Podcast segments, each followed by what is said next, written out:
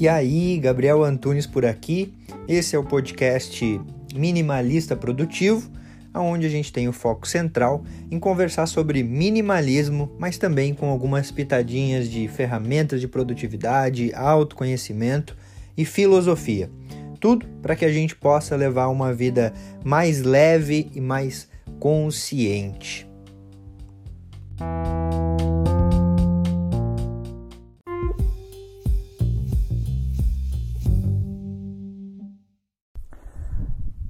Você já se sentiu mal por não estar bem?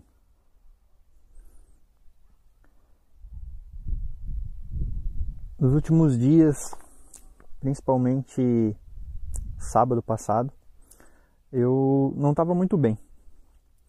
E aí eu não estava muito bem e aconteceu isso. Porque eu não estava bem, eu me senti mal por não estar bem. E eu comecei a refletir um pouco sobre o não estar bem. E eu percebi que boa parte de me sentir mal por não estar bem é justamente por conta dessa cultura da felicidade, né? Onde todo mundo faz questão de compartilhar o quão feliz é a sua vida na rede social onde todo mundo é perfeito, todo mundo faz a viagem perfeita, todo mundo está no lugar perfeito. A propósito, agora eu estou em um lugar bem bonito, mas pensando sobre isso, principalmente depois que passou e vendo agora, eu percebo que tá tudo bem não estar bem por vezes, por conta dessa cultura da felicidade onde todo mundo está bem, a gente fica pior ainda por não estar bem. E pior do que isso é quando a gente ainda cai naquele buraco da gratidão, que funciona mais ou menos assim. Porque eu não estou bem, eu acabo me culpando por não estar bem. E aí eu olho em volta e vejo quem eu sou, tudo que eu conquistei, tudo que eu realizei, e eu penso, putz, não deveria estar mal. Porque afinal eu tenho uma vida massa, eu tenho uma vida legal. Mas a verdade é que o se sentir bem ou não se sentir bem não tem só a ver com o material, não tem só a ver com o ter, tem a ver com o ser, tem a ver com a alma, tem, que, tem a ver com a essência ou simplesmente com o se sentir. Mas quando a gente cai nessa negação, o buraco fica mais embaixo.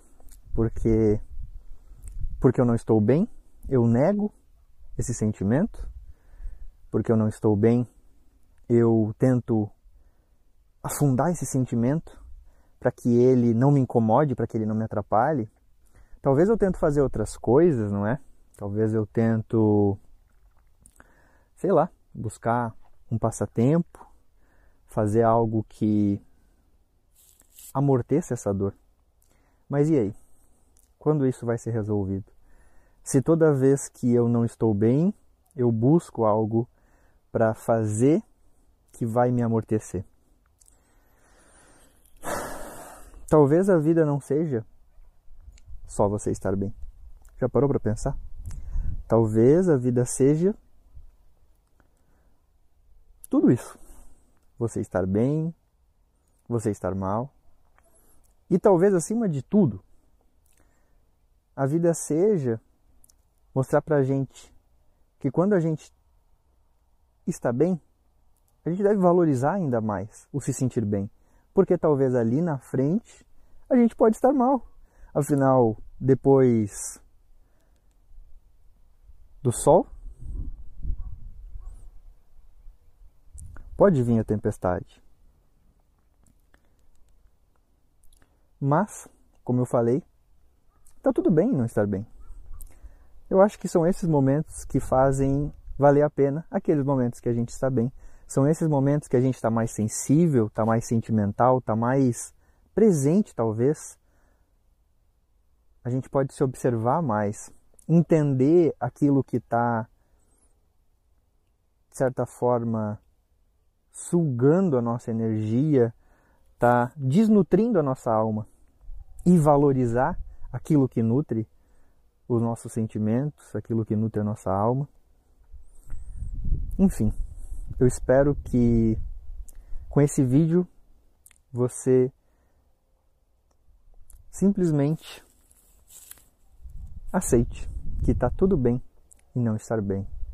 E quanto mais a gente aceitar, acolher essa dor, esse sofrimento que por vezes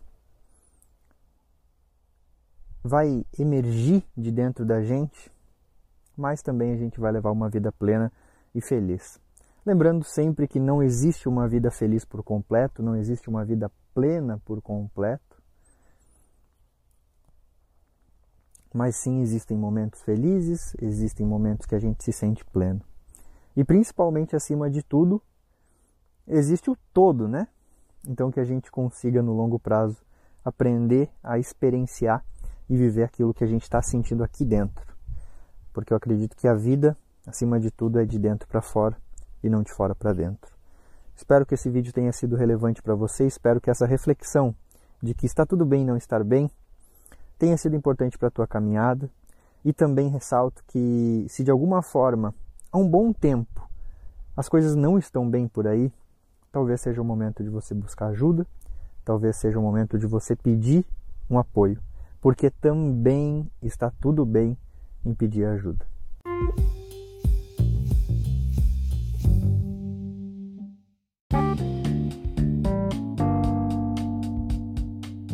Fez sentido para você esse episódio? Eu espero de verdade que tenha contribuído para a tua jornada. Se você quiser trocar uma ideia comigo, chega lá no Instagram @minimalistaprodutivo. E também não esquece de seguir o podcast por aqui. E se você se lembrar de alguém que você pode compartilhar esse conteúdo para que cada vez a gente possa aumentar mais a família minimalista, melhor ainda. Feito. Grande abraço para você e até a próxima.